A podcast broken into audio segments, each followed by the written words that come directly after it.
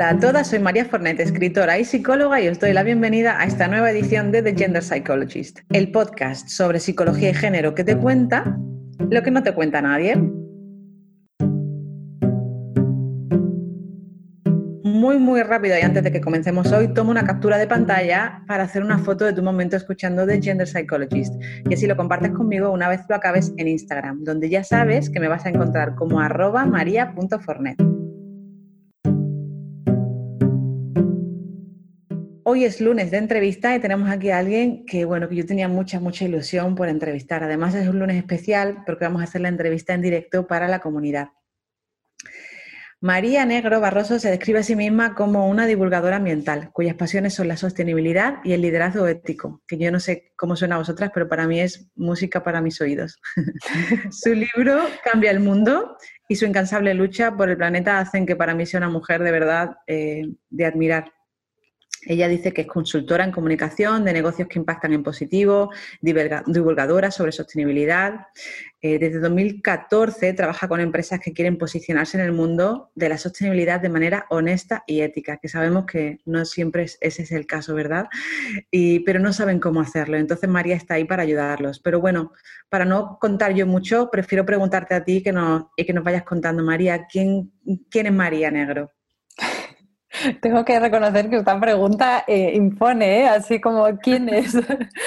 pues yo realmente esa es la pregunta que me, me he hecho y me sigo haciendo durante, eh, a lo largo de mi vida. Y, y, diría que soy una persona muy curiosa, muy inconformista y que siempre intento que mi vida y mi trabajo esté muy alineado con, pues llámale propósito, llámale faro, llámale como quieras llamarle, pero eh, siempre he buscado mi por qué mi para qué y, he ido mucho en esa dirección. Eh, yo, yo, ahora mirando hacia atrás y viendo todo lo que he hecho en mi vida, qué he estudiado, qué, en qué he trabajado y, por qué llegué al mundo del emprendimiento, que tampoco era algo que yo tuviera planificado ni, ni de mayor me dijeran, ¿qué quieres ser de mayor? Y dijera, eh, no, no decía emprendedor, de sí decía escritora, que, eso por lo menos ah. algo es.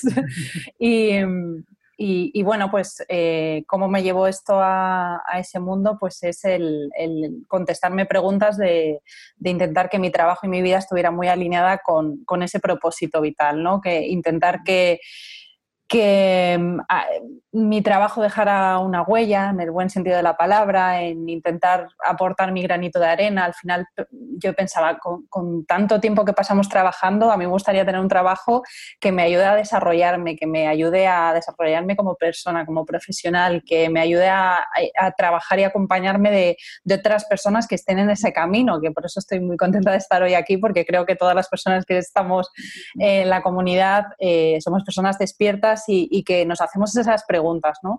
Y, eso es un poco lo que me llevó a mí a, llevar mi, a emprender mi propio proyecto para, bueno, pues para generar ese impacto positivo a través de mi trabajo, a poner en valor mis habilidades y lo que había estudiado en, favor de otras empresas y, proyectos y profesionales que, también tenían sus marcas sostenibles, sus proyectos eh, con valores y ayudándoles un poco a, transmitirlo y a ponerlo en valor, a, a visibilizarlo y también acompañar a esas personas que también se hacían esas preguntas de cómo podían también en su día a día llevar una vida más sostenible y, alinear su vida con, eso que les eh, creen, sienten y piensan, que es un poco lo que me llevó a escribir Cambia el Mundo.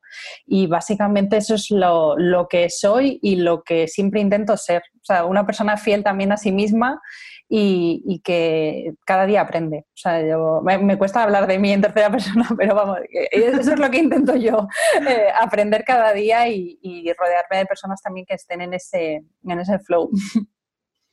Wow, eh, la verdad es que escuchándote, María, me pregunto, y ya me estoy saliendo del guion, siempre me pasa igual, me pongo un guion y luego no, ni lo leo. Eh, yo quería preguntarte, ¿cuándo, ¿cuándo, empieza en ti a surgir este fuego ¿no? y esta idea de em, algo no funciona en el mundo ¿no? Mm. Y, y necesitamos ser más sostenibles? ¿no? ¿Cómo empieza todo eso? Jolín, pues eso también fue un, gran camino, porque realmente pues tampoco ni fue premeditado ni lo que estudié estaba muy relacionado. O sea, yo he estudiado comunicación, eh, publicidad, porque mm, para mí em, era una forma de canalizar ese ansia de crear, de escribir, de transmitir, de idear. Eh, luego después de estudiar eso me di cuenta que no, en lo que iba a trabajar no me gustaba porque iba a trabajar en empresas con las que no me apetecía ni estaba alineada. Eh, empecé en el mundo de la comunicación, que sí que conecta más conmigo, con esa parte de transmitir.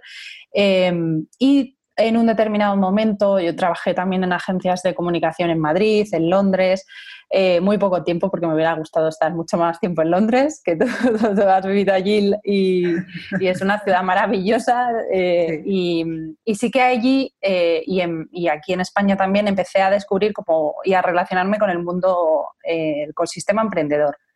Mm. Em, yo en un determinado momento empecé a descubrir, pues eh, empezaba a escuchar, pero te hablo de hace siete, ocho años, ni siquiera en España estaba, la palabra sostenibilidad tenía mucho sentido, era algo casposo, se hablaba, la sostenibilidad era un poco sinónimo de reciclar, de responsabilidad social corporativa, es algo muy, eh, muy corporativo, o sea, no, no, no, era algo que tuviera mucho sentido, pero yo sí que empecé a ver, y sobre todo en Londres, a descubrir empresas que, que de innovación social, que tenían proyectos sociales detrás, que estaban eh, que proyectos solidarios, o sea, que trabajan con mujeres en riesgo de exclusión social, eh, que trabajan con materiales reciclados. Bueno, a mí esto me, para mí fue un boom en mi cabeza porque sí que me, ya me respondió a una de esas preguntas que yo me hacía de ¿se puede alinear tu vida y tu trabajo a, ese sentido de, dejar una huella o de contribuir al entorno de alguna manera? ¿no? Entonces yo dije, bueno, yo tengo que seguir por aquí. Entonces eh, empecé a, bueno, pues a buscar y a descubrir ese tipo de proyectos y pues tímidamente empecé como a, participar en algunos proyectos, a colaborar en proyectos de, en torno a la alimentación saludable, en torno al emprendimiento pues, social, em, pues en incubadoras, eh, empecé como a desarrollarme por ahí. Y luego pues bueno, fue, luego fue un poco el cómo yo con mis habilidades, con lo que yo había estudiado, mis conocimientos, eso que se me daba bien, pues como ese elemento, cómo lo podía poner en valor y al servicio de, de eso que yo quería eh, ese tipo de proyectos o ese tipo de empresas, cómo les podía ayudar yo.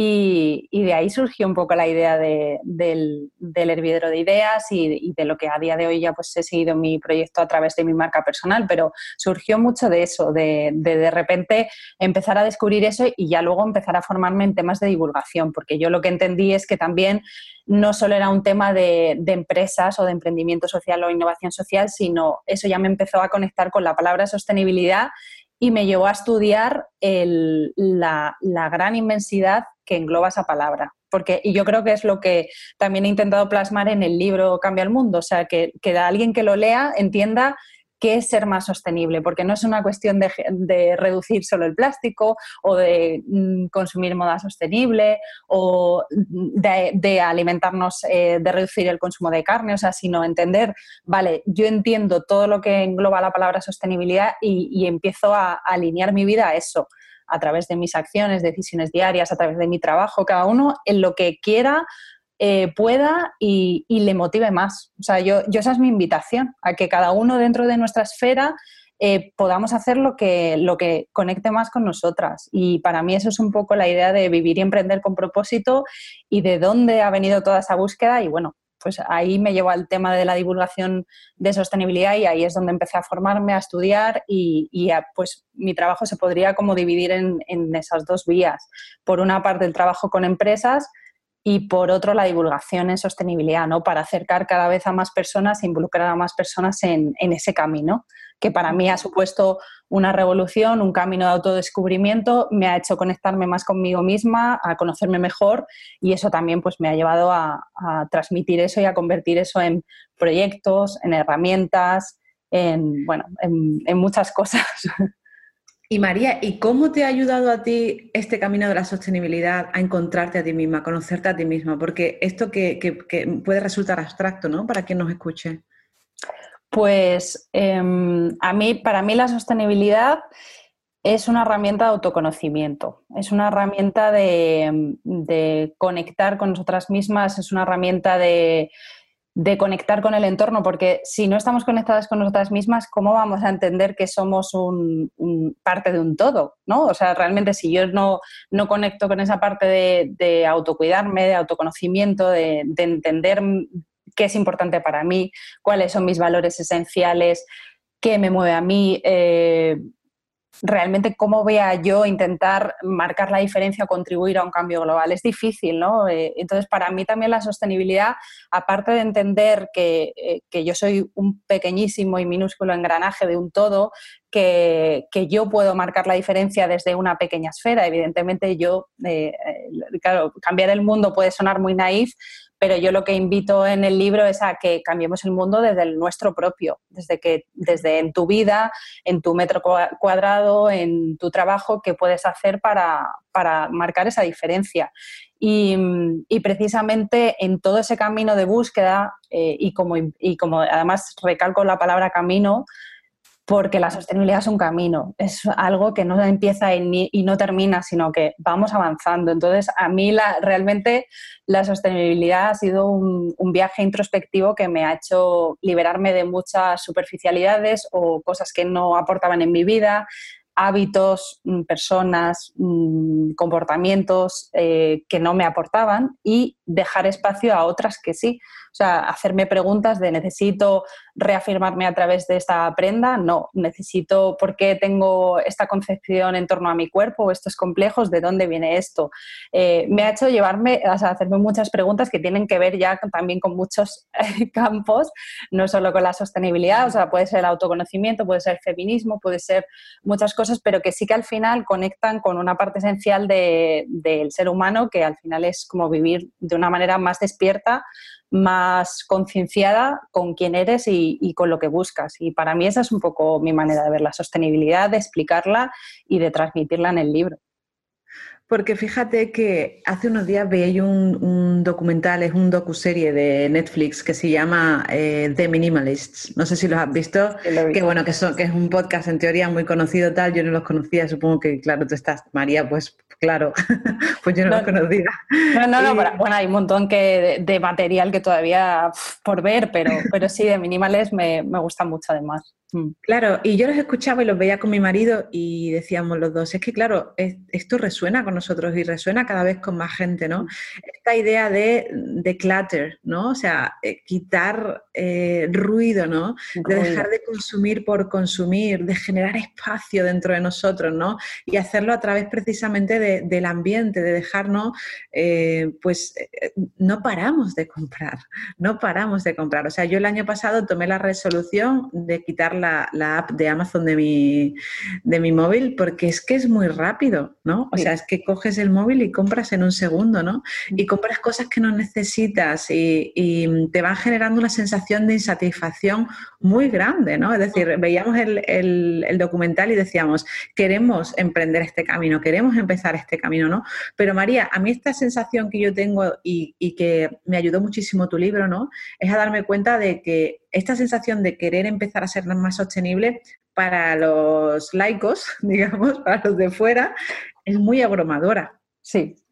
Es muy abrumadora. Y tú en tu libro ayudas precisamente a pues eh, a, aproximarse a esa sensación de una manera más humana, con las propias inconsistencias, con las propias incongruencias, entender, como decías antes, que hay que ir navegando todo este camino, ¿no? ¿Te encuentras mucho esto? Sí, claro, es que realmente em, tenemos demasiada autoexigencia con respecto a todo, con respecto a emprender, a vivir, a fallar, a nuestra relación de pareja, a cómo somos como madres y bueno, pues la sostenibilidad no iba a ser menos. O sea, si ahora quiero ser sostenible, eh, tengo que ser la persona sostenible del año y que me den la medalla. y realmente dices, no, esto es un camino y cuando yo camino me caigo y no dejo de andar, sino, bueno, pues me he caído y, sigo el camino. Entonces, esto es lo mismo y yo creo que muchas veces em, se ponen muchas etiquetas, eh, bueno, zero waste, vegana, em, sostenible, o sea, puede ayudarte como concepto, pero también eh, hay a muchas, muchas personas que le impone demasiado, ¿no? El decir zero waste. O sea, ¿quién es residuo cero? Nadie. ¿Quién, ¿Quién, genera cero basura? Nadie. Nadie. Es imposible. Por mucho que intentes reducirlo, eh, vivimos en una sociedad que, no, que no es circular, es lineal, entonces, pues bueno, pues hay, hay residuos que no se van a evitar. Entonces, em, este tipo de etiquetas a veces, en vez de ayudar, alejan. Es como que tienen demasiado peso, entonces a mí por eso me gusta explicar la sostenibilidad como un proceso, o sea, como una manera de, vivir, de entender, eh, de que podemos fallar, de, de, si hoy no lo he hecho bien, eh, o me han dado una pajita, o me he ido de viaje y no, he generado un residuo que no quería, o eh, estoy intentando consumir de otra manera y me he comprado una camiseta en una tienda del fast fashion, no pasa nada. O sea, realmente mm, no vamos a fustigarnos por ello. Si, si eso al final se convierte en algo continuo, algo rutinario, pues ahí sí que tengo que decir, oye, tengo que pararme a pensar si realmente los valores o los ideales que tengo, las creencias, pues están alineadas con lo que realmente en el día a día hago.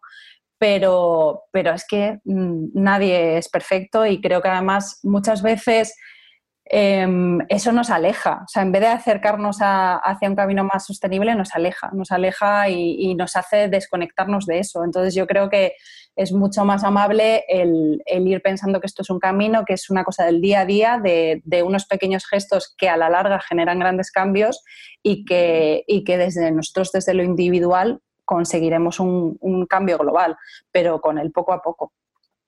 Claro, porque la bandera, como dice Amelia Valcárcel sobre la bandera del feminismo, que dice la bandera del feminismo es pesada, porque lo es, ¿no? Precisamente por esto que estás diciendo, la bandera de la sostenibilidad también es muy pesada, esa es la realidad, ¿no? Y, como decíamos, puede ser increíblemente abrumador, ¿no?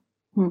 Eh, este, durante esta temporada del podcast he invitado a, varias mujeres veganas, ¿no? Porque el veganismo es un activismo que yo admiro en profundidad por todo lo que ello implica, ¿no? por, el nivel de compromiso ético ¿no? que, implica.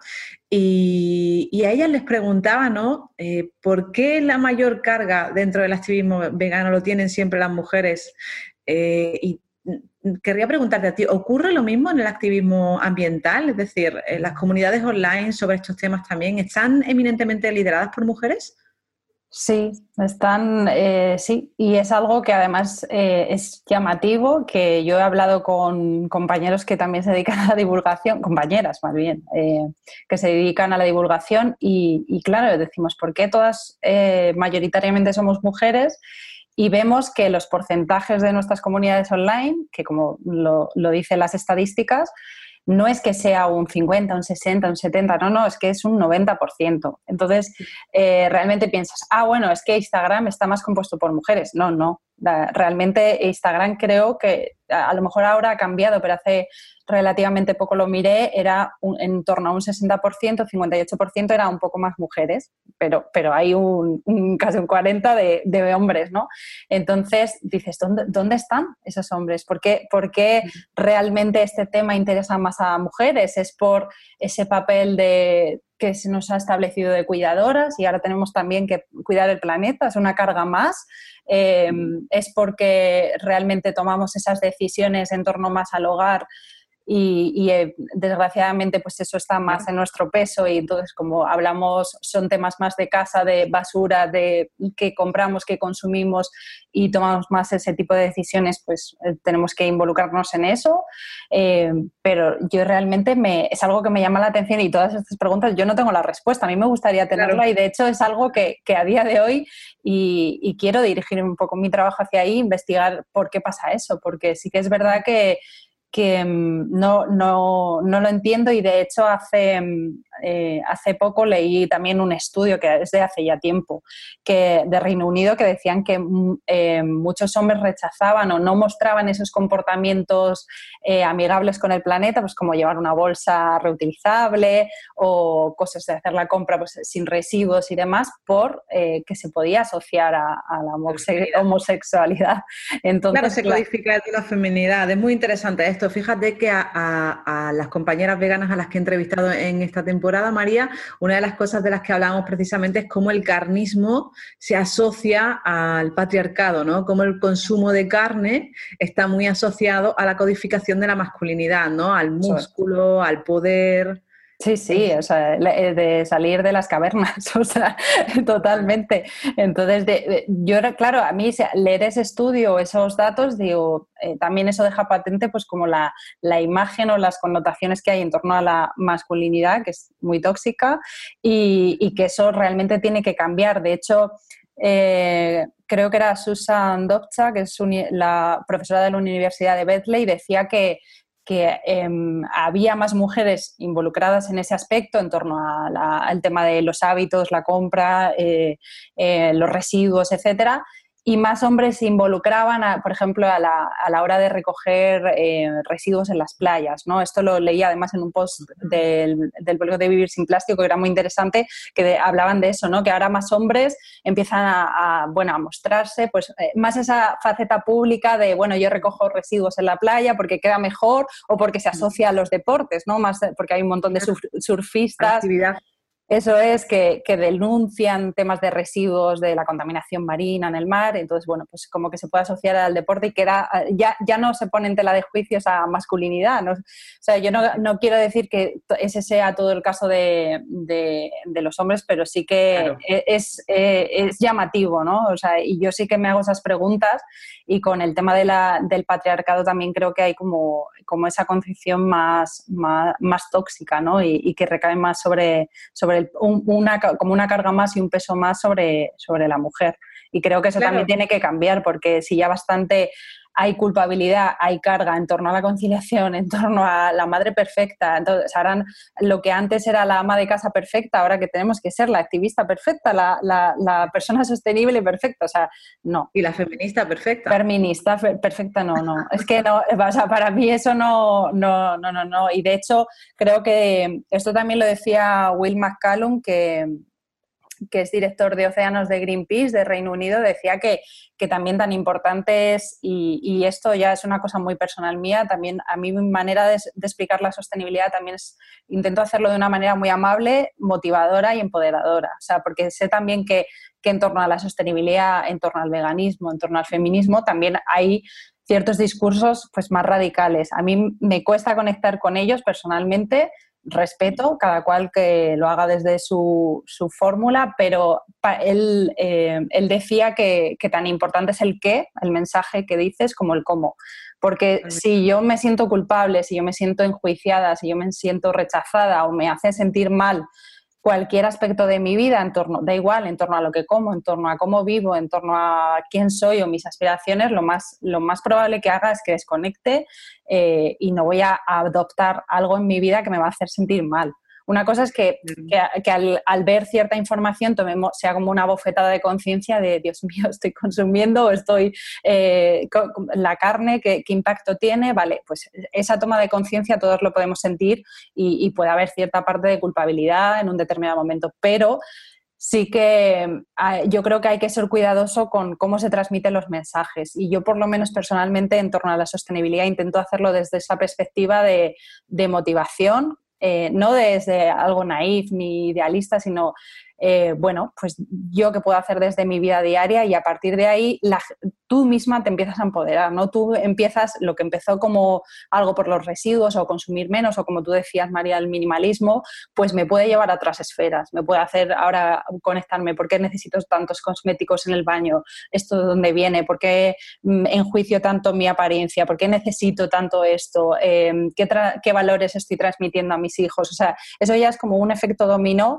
que te hace plantearte otras esferas, pero sí que siempre desde esa em, autocompasión o aceptación eh, a una misma, ¿no? O sea, es que si yo voy a conectar con algo que me hace sentir mal, que me, me está diciendo lo mal que hago, lo mal que me siento, lo... No, yo creo que, que, es algo que yo personalmente no comparto y que creo que es importante que también eso, en cuanto al activismo, eh, se haga desde una perspectiva amable. Claro, yo estoy muy de acuerdo contigo porque además yo que intento em, pues divulgar también ¿no? sobre psicología y sobre género, ya sabemos que en este campo también tenemos muchos tonos, ¿no? Y, yo comparto contigo que hay que cuidar también la salud mental, es decir, em, el activismo afecta la salud mental, esa es la realidad, ¿no? Estamos todo el día un poco pues como con, con, la llaga, ¿no? Con un poco en carne viva, muy en contacto con el sufrimiento, muy en contacto con todo aquello que no funciona en el mundo y que queremos cambiar, ¿no?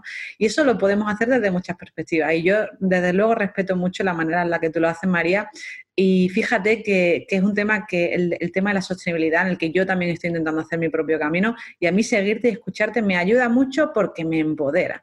Es decir, me hace sentir que sí, que puedo hacer cosas, ¿no? Que, igual no soy perfecta y que no hace falta. ¿no? Mm, y, es. un poco también lo mismo que yo intento transmitir con la igualdad, ¿no? Es decir, no hace falta que, que, tu discurso sea académico, no hace falta que te leas eh, los mil tomos de Amorós y de, y de Valcárcel, ¿no? Y tal, no hace falta intenta con lo que puedas desde hoy empezar a hacer eh, estos replanteamientos, ¿no? Y para mí resuena mucho eso que hablas, ¿no? De cómo este camino de la sostenibilidad es un camino también de autoconocimiento, de ir conectando permanentemente con esas pequeñas decisiones que vas tomando todos los días y diciendo, ¿por qué estoy consumiendo esto? ¿Por qué no lo consumo? ¿Desde dónde lo consumo? ¿Para qué lo necesito? ¿no? Me gusta mucho cuando, cuando habla María de, de consumismo y cuando lo relacionamos también con la variable género y cuando lo relacionamos ¿no? con esa idea de convertirnos nosotras también en bienes para el, para el consumo ¿no? y agradables a la vista de los demás y cómo somos casi eh, Diana del marketing del patriarcado, ¿no? Sí, este, este es un, un, temazo, la verdad. Y, y, es que es así, es así. Yo, yo en, en el libro, en el, cambia, en el libro Cambia el Mundo, hay un capítulo específico en el que hablo del tema del baño. O sea, al, final el libro está pensado para que esos 10 pasos hacia una vida sostenible hagan referencia a esas esferas de la vida pues cotidianas, ¿no? La cocina, el baño, la ropa, etcétera, y, que a raíz de ahí vayas descubriendo ciertos conceptos mm, que tienen que ver con el, el medio ambiente, pero de una manera muy, muy llana. ¿Vale? Mm. Entonces, en el baño, claro, yo eh, cuando hablamos de esa esfera de, de, lo que hay en nuestro baño, yo lo primero que quería hablar era de eso, de, de por qué hay esa, eh, ese odio y esa poca aceptación a nuestro cuerpo, a nuestra apariencia, porque somos el blanco de dianas de industrias como la publicidad, los medios de comunicación, em, porque hay tanto consumismo en, cuanto a la moda, en cuanto a los cosméticos, por qué necesitamos tanto eso. O sea, realmente em, es brutal la cantidad de, productos y cosméticos y, tratamientos o sea, que utilizamos las mujeres con respecto a, los hombres. O sea, de, de dónde viene eso, ¿no? Entonces viene mucho de, eso, ¿no? de que hay mm, el patriarcado, eh, la sociedad de consumo, mm, industrias como la de la belleza, la publicidad, em, la moda, les interesa ¿no? que nos sentamos defectuosas, que nos sintamos débiles, que em, pues eso, más calladas, calladas para estar más guapas, o sea, eh, em, Sí, que sintamos que necesitamos eso, ¿no? Que nos sintamos imperfectas y, que sintamos que necesitamos un montón de productos, tratamientos a modo de solución, pues para corregir esas patas de, gallo, para suplir eh, esas arrugas, para disimular eso. O sea, es que ya solo el lenguaje es muy llamativo, el lenguaje que se utiliza para, para, referirnos a parte de nuestro cuerpo que, que no solo las tenemos nosotros. arrugas no, no, es algo innato a las mujeres, lo tiene todo el mundo, ¿no? Con el paso del tiempo. ¿Qué me dices de antiedad? Antiedad. sí, sí, o sea que... Antienvejecimiento, antienvejecimiento. antienvejecimiento, o sea, es que está tan negativo y hay, está tan integrado, está tan normalizado, o sea, yo, yo misma me sorprendí hace años al, eh, de repente al, darme cuenta de eso, al tomar conciencia, o sea, de repente decir, Dios mío, ¿cómo, cómo podemos, eh, cómo, cómo, esto está tan integrado en nosotras, ¿no? Que se hable de eso y que realmente ya en tu cabeza eh, tú misma estás generando un rechazo hacia tu cuerpo. Y, a la vista está, pues, pues esos complejos que hay en torno al cuerpo y, tantas personas sufriendo por eso. O sea, que, que también es un, problema que tiene graves consecuencias. Entonces, esto sí que tiene eh, a nivel de el consumismo que existe con, en torno a la ropa, cómo necesitamos muchas veces reafirmarnos a través de eso, como cuántos productos yo necesito eh, para tener un determinado aspecto o, encajar en un determinado canon. Y aquí es que entra, eh, eso tiene que ver con la sostenibilidad, pues mucho, porque si yo realmente empiezo a trabajar mi, mi autoestima, mi autoconocimiento, mi compasión eh, y, y, utilice lo que utilice, yo ahora no estoy diciendo que no se pueda utilizar o no te puedas maquillar o no, o sea, utiliza lo que te apetezca, pero siempre desde esa perspectiva de, de autocuidado, de sentirte bien, no de odio, ¿no? Decir, no, no, tengo que utilizar esta crema porque es que mira qué ojeras. No, no. Claro, y desde el cuestionamiento, ¿verdad? Es decir, yo en feminismo también hablo de esto, ¿no? Es decir, eh, hablo, de hecho lo llamo el negocio del descontento, ¿no? Y hablo de las revistas contra mujeres, ¿no? Y no revistas para mujeres, porque son revistas contra mujeres, ¿no? Y hablo precisamente de esto, es decir, hace falta que dejes de maquillarte, que dejes de depilarte, que tal. Bueno, entiende de dónde viene, empezando por ahí, entiende de dónde viene tu incomodidad por no depilarte, entiende de dónde viene tu incomodidad por no ir maquillada es decir, el cuestionamiento es, lo que, es lo que buscamos y luego toma las decisiones que quieran, ¿no? Claro, a mí, me, a mí eso me parece además liberador. O sea, me parece el, que ya luego tú empieces a, elegir muy bien eh, qué te pones, qué, qué, productos utilizas y de qué manera, pues me parece fantástico. Si tú tienes un ritual de domingo que te das un masaje y utilizas lo que te apetezca, genial, porque además será una manera de conectarte contigo, o sea, lo que y habrá otra persona que autocuidado sea hacer, eh, no sé, kickboxing, o sea, cada persona elegirá el suyo, pero si es utilizar y darte un masajito, pues genial, pero, pero que no sea desde, desde, ese, desde ese odio. O sea, porque realmente al final eso es esclavo. Em, y, de hecho en el libro ah, ponía un ejemplo de, cuando Alicia Keys dejó de maquillarse, ¿no?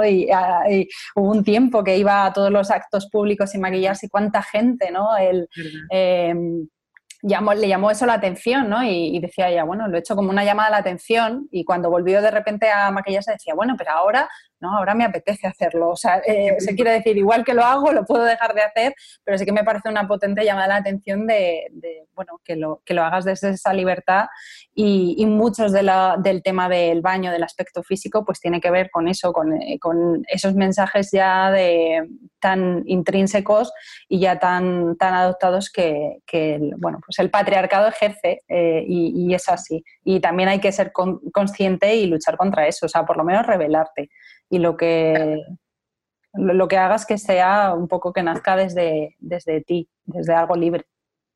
Yo creo que es una imagen muy potente esta del baño, ¿no, María? Cuando una piensa ¿no? en, el, en quien tenga pareja, ¿no? Y, me imagina, o ha tenido pareja alguna vez, ¿no? Y, ha, sido una pareja heterosexual en este caso, ¿no? Cuando imagina el, baño, imagina su parte y la de su pareja, ¿no?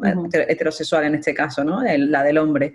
Y, miramos la cantidad de productos que hay en un lado y la cantidad de productos que hay en otro, ¿no? Pues ahí estamos hablando precisamente de lo que tú dices, ¿no? De, odio, de carencia, de, de que alguien nos ha hecho entender en algún momento que algo nos faltaba y a ellos no le han hecho en ningún momento entender que algo les faltaba, que algo necesitaban, que algo no funcionaba, que algo estaba mal. nadie les ha hecho entender que existe tal cosa como el antienvejecimiento, porque no existe. porque no, nada que sea antienvejecimiento. No. es decir, es decir, es, un proceso, realmente es una imagen muy profunda, ¿no? Una imagen con muchas aristas. Es muy potente. Es muy potente y aparte que que yo creo que también eso mm, al final está como muy presente en el día a día. Tú lo decías con las revistas y en los medios de comunicación está muy presente. Cuando una persona em, que, está en la esfera pública pues coge peso, ¿no? Como de repente ahí eh, eh, se comenta, se, habla em, y, parece que al final las mujeres tienen que tener un aspecto físico inmutable eh, a lo largo del paso del tiempo, aunque hayas dado a luz, aunque las circunstancias de la vida, da igual. No, eh, y además que muchas veces el mensaje es ese, que tu valía reside en tu apariencia física, en tu cuerpo, en tu talla, en tu tono de piel. entonces, basta, basta porque también liberarse de, esto y tomar conciencia de eso te, bueno, pues te vuelve a empoderar y entender que tu valor no está ahí. Entonces, por, eso para mí la sostenibilidad también me conecta con esa parte de, autoconocimiento, porque realmente necesitamos eso con mujeres, como, como todo. De verdad, totalmente. Al final es esta idea, ¿no? De que hacemos a la mujer consumir para que se convierta en un consumible agradable a la vista, ¿no? Con lo cual. Y manejable, influenciable, o sea, no, basta. Claro, claro, claro. Es decir, que desde, desde la mirada de género, la sostenibilidad es doblemente importante. Eso es. Eso es, y aparte que es, es, también interesante por esa parte, porque realmente cuando empiezas a salir de, de esa esfera, tú misma te das cuenta que, que necesitas menos. Igual, eh, eh, es como eh, que tú hablabas de lo de minimalismo, es realmente como si te despojaras de capas y capas que no necesitas y, que empiezas a conectar con ese poder interno, con esa esencia tuya, te empiezas a conectar con esos valores, valores esenciales y eso ya empieza a ser ruido el ruido que, dices, no necesito consumir tanto, no necesito vivir tan rápido, no necesito tantas cosas en mi casa. Y yo creo que además este año, este, bueno, este año 2020 ha sido una potente llamada de atención de, a muchas personas de cómo estábamos viviendo eh, esa rueda de consumismo y ruido y velocidad, eh, mucha gente que se ha mudado ¿no? al campo, realmente estoy viviendo en una ciudad o en un... Claro, yo lo haré pronto. Entonces, pues eh, ese tipo de cosas que de repente han, sido, quiero vivir así, quiero vivir de esta manera y tú lo sabes muy bien por el faro, que, que ha salido una aluvión de personas que se han hecho estas preguntas y todo viene relacionado con esto, de quiero vivir de esta manera, necesito todas estas cosas que tengo en mi casa para vivir, eh, qué es lo que realmente da sentido a mi vida. Entonces, pues bueno, esas preguntas también te llevan a, a reconectar con todo esto. Claro, porque María, ¿cómo empiezas a sentirte cuando tu vida empieza a ser más sostenible? ¿Cuáles son los cambios que percibes? Hombre, pues eh, muchísimos. el primero, em, el autoconocimiento, o sea, el empoderarte, el sentir que tú eh, tienes herramientas, tiene, que, puedes generar ese pequeño impacto en el mundo, aunque sea pequeño, ¿no? Y que eres parte de ese todo. Em, sientes que, em, que realmente te sientes poderosa. O sea, yo realmente, esto también es parte de ser sostenible, también tengo que decir que es parte de trabajar pues eh, autoconocimiento, o sea, no, no, solo eso, pero, pero también es parte de un todo, porque yo lo veo muy relacionado. Em, beneficios, pues el tener una vida también con más sentido, ¿no? El, el quitarte ruido mental, el mm, personas tóxicas, comportamientos tóxicos, eh, cosas que sobran, superficialidades que a lo mejor estabas haciendo. O sea, cuántas cosas hemos hecho por inercia que yo en tantos momentos de mi vida me he sentido de ¿por qué estoy haciendo esto si no quiero hacerlo? ¿Por qué estoy diciendo sí a esta persona, a este proyecto, a esta empresa? Eh, ¿Por qué estoy comprando esto si no lo quiero ni lo necesito? Eh, ¿Por qué me, me he visto aquí y, que levante la mano la persona que no ha estado triste un día y se ha comprado una camiseta? O sea, ese tipo de cosas de, de repente tomar conciencia de ella y decir, no, es que no necesito así esto, no, no quiero vivir de esta manera y, siempre desde esa perspectiva humana, que todos vamos a seguir eh, cometiendo pequeños errores y, ya está, y que estamos en un camino, pero sí que em, esto ayuda, ayuda mucho a tomar conciencia ¿no? y alinear tu vida hacia esto. Entonces, para mí es mucha motivación, mucho empoderamiento y, y el sentir que también tus pequeñas acciones, decisiones diarias tienen ese, contribuyen a ese pequeño cambio global, yo creo que es muy, muy motivador. Mucho, me gusta mucho esta idea, ¿no? Del darte cuenta de que eres parte de un todo. Creo que es algo que, necesitamos mucho, ¿no? Que estamos como craving, ¿no? Que se diría en inglés, que, tenemos esa necesidad de sentir que hay algo más grande que nosotros, que, somos parte de un todo, ¿no? Que nuestra pequeña semilla contribuye al cambio del mundo, ¿no? Y es, de ahí viene el nombre de tu libro, entiendo, ¿no? El cambio del mundo, que me parece un nombre magistral, te lo debo decir, María. A mí, yo soy muy de nombres de títulos y, me gusta muchísimo esta idea, ¿no? De cambiar el mundo, porque es, es lo que dicen, ¿no? Es precisamente muy empoderador. Mm, hombre, la idea nacía un poco de eso, de cambiar el mundo desde el tuyo propio. Entonces, eh, es, es eso. El, ambiciosa, ¿no? También. Yo claro. creo que también ambición, de ser ambiciosa. Tú puedes cambiar el mundo, ¿no? Sí, y, y, que cada persona encuentre lo que es cambiar el mundo para ella. Porque también parece que para cambiar el mundo, para involucrarte en cierto aspecto de sostenibilidad, yo tengo que ir a una manifestación contra la crisis climática. O sea, a mí me parece incluso más revolucionario que intentes reducir tus residuos en tu casa eh, a que en un día, o sea, quiero decir, en la esfera diaria. Y yo creo que tú en esto me entiendes muy bien porque yo he trabajado en el Faro y tú hablas mucho de esto de cómo es tu vida, la idea de tu vida ideal, Pero ¿por qué empezamos? Pues como es un día un día en tu vida ideal. Pues esto es igual, es como, sí, sí, yo quiero ser más sostenible y es una meta muy amplia. Pues, ¿cómo puedes empezar ya en el día a día haciendo, ¿no? Pues a lo mejor lo más revolucionario es eso, el poner a tus hijos un bocadillo, un, un, envase, o sea, un envoltorio reutilizable. Y mañana pasaremos a, otro, a otra esfera y mañana empiezo con el tema de pues, la cosmética, eh, hoy el consumo, mm, etcétera, ¿no? ¿Qué necesito para vivir? Entonces, todo eso te va llevando a otros mundos, pero sí que, sí que te conecta como con, con esa parte de un todo y, y con esas pequeñas eh, actos que son revolucionarios. A mí, a mí la, la, revolución de lo pequeño me parece, me parece algo bonito y, y que de ahí te puede llevar a otros lugares grandes. Totalmente, porque si todos hacemos esto, ¿verdad? Porque si todos damos un pequeño pasito hoy y mañana damos otro pequeño pasito y además alguien te ve y dice, uy, mira qué bueno ese pasito, yo voy a dar un pasito parecido, ¿no?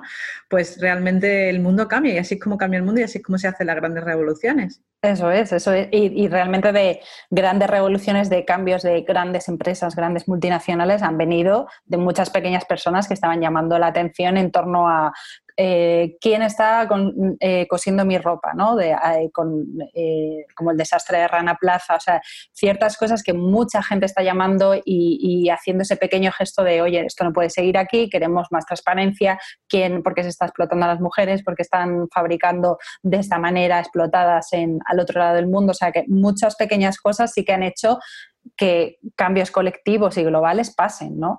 Y, desde luego yo también aquí lanzo una lanza para nosotros, o sea que también como consumidores, como personas, no tampoco tenemos todo el peso de cambiar el mundo, o sea, también tiene que venir acompañado de gobiernos, instituciones, etcétera, empresas, pero, pero sí que muchas veces de eso pequeño pasa que los, grandes eh, hace que, les obligue a moverse ¿no? y, a, tomar acción y partido en estos campos.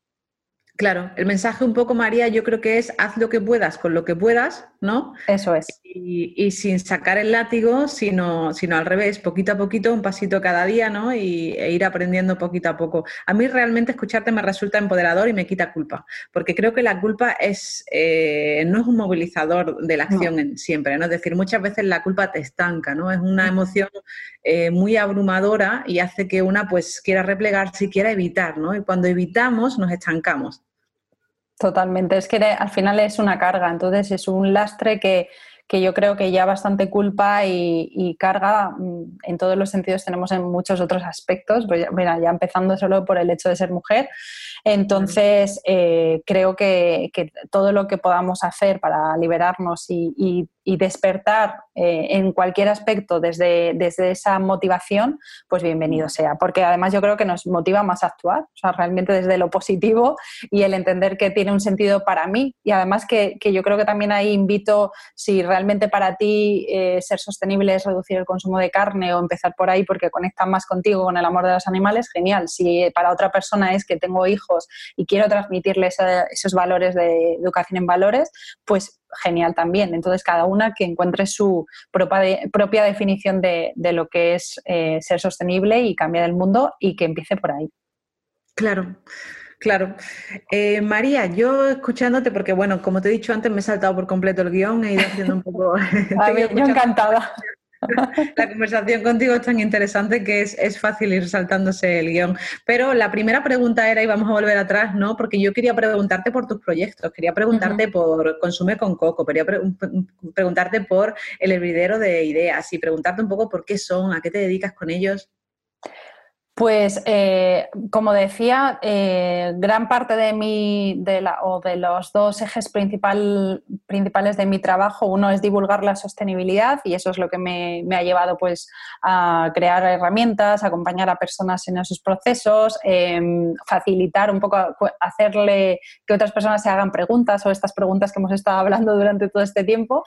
Y, y otro eje principal es el de apoyar y visibilizar marcas sostenibles, empresas y proyectos profesionales pues, con propósito, con valores, personas muy alineadas con lo que hacen y ayudan a ayudarles a, transmitirlo, a poner en valor su trabajo y sobre todo a conectar con otras personas que sepan apreciarlo, ¿no? a generar esas redes de apoyo, esas comunidades, porque, porque yo creo que eso también es vital a la hora de, ya, sea en el campo que sea, el, rodearte de, un, de, personas que estén en tu mismo eh, ámbito flow, pues eh, ayuda mucho. Entonces, todo esto me ha llevado a, pues, a ayudar a otros profesionales en este campo, a trabajar con empresas que quieren eh, ser más sostenibles y posicionarse en este campo y a, crear proyectos en torno a esto. Y uno, un ejemplo de esto es eh, Consume con Coco, que, nace bajo esa idea de apoyar y visibilizar marcas sostenibles y sobre todo de facilitar la labor de búsqueda a, a cualquier persona que quisiera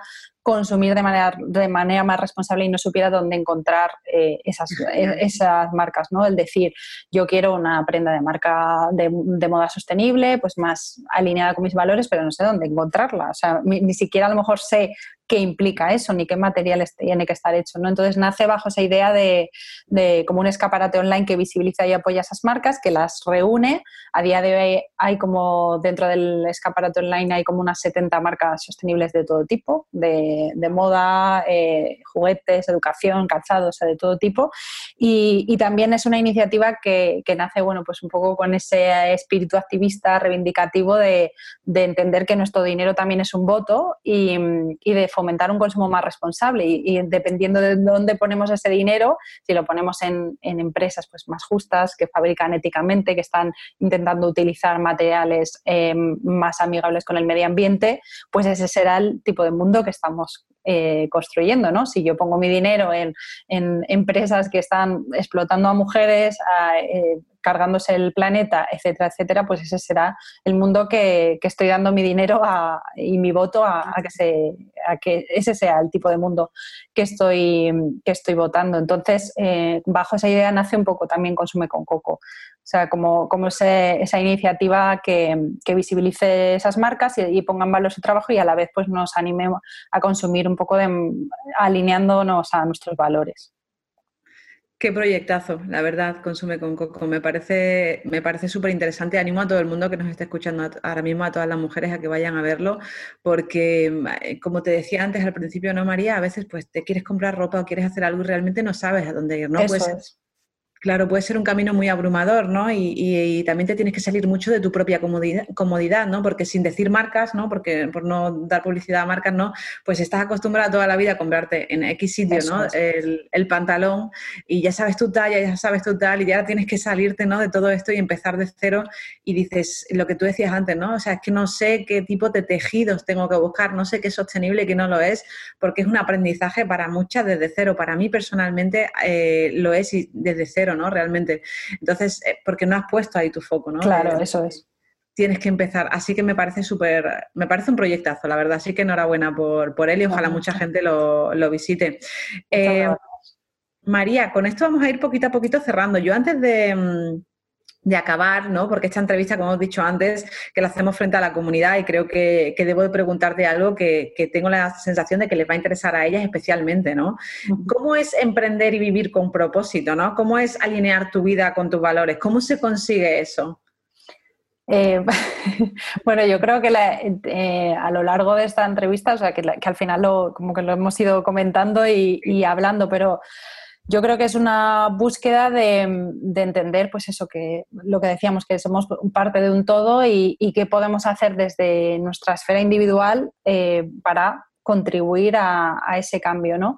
Y, entender que en nuestra vida, pues esas acciones y decisiones diarias pueden, pueden ayudar a, marcar la diferencia en, el planeta, en el entorno, en, en otras personas y, tu trabajo también, ¿no? Y, para mí esa búsqueda pues ha sido el, me ha llevado a conocerme mejor, a intentar buscar o, descubrir cuál es ese elemento, que yo me leí el libro del elemento hace ya muchísimos años, cuando era muy, muy jovencita y, dije, ay, esto, esto despierta algo en mí, ¿no? Y, ya pues como esas pequeñas llamas que se van encendiendo te llevan pues a eso, a, llámalo Ikigai, llámalo Faro, pero, pero te van eh, intentando llevar a, alinear tu vida y tu trabajo y, tus decisiones diarias, tus pequeños pasos hacia ese, faro. ¿no?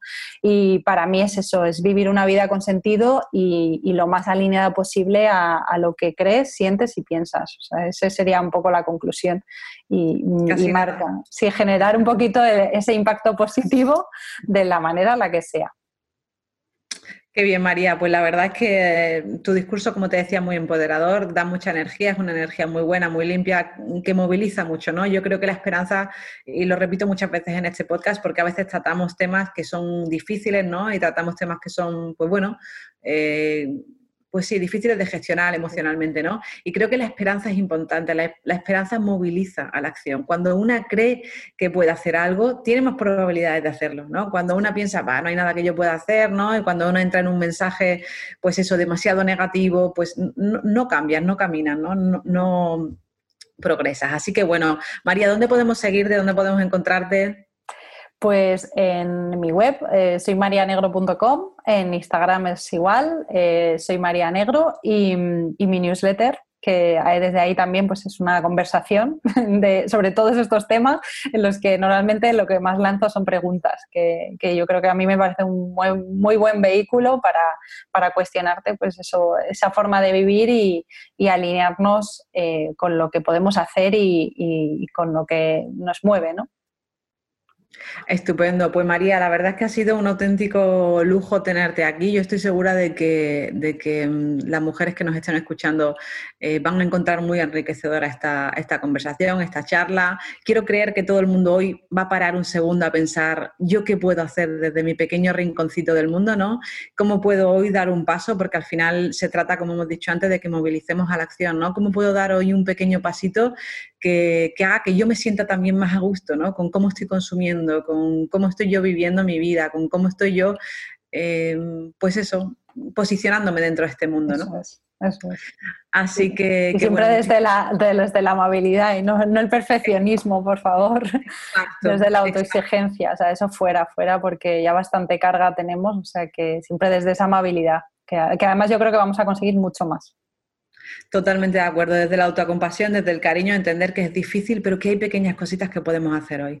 Así que bueno, María, muchísimas, muchísimas gracias. Eh, un lujo tenerte aquí, como te decía. Las que nos estén escuchando nos pueden etiquetar a, mí como arroba maria.fornet, a ti como arroba soy María Negro en Instagram y así nos enteramos de que estás viendo de Gender, que estás escuchando de Gender Psychologist. Muchísimas gracias, María. Gracias, María. Es un placer estar aquí y compartirlo contigo. Gracias. Y antes de acabar, aprovecho para decirte que si te ha gustado este contenido, estoy razonablemente segura de que te va a gustar mi newsletter. Solo tienes que ir a www.mariafornet.com y apuntarte en medio minuto. Y con esto sí que acabamos. Espero que te haya gustado este episodio, que compartas si es así, que dejes comentarios, estrellas y que nos mandes mucho amor para que podamos seguir generando más contenido como este para ti. Me encuentras en mi newsletter, en redes y al frente del resto de los episodios en The Gender Psychologist.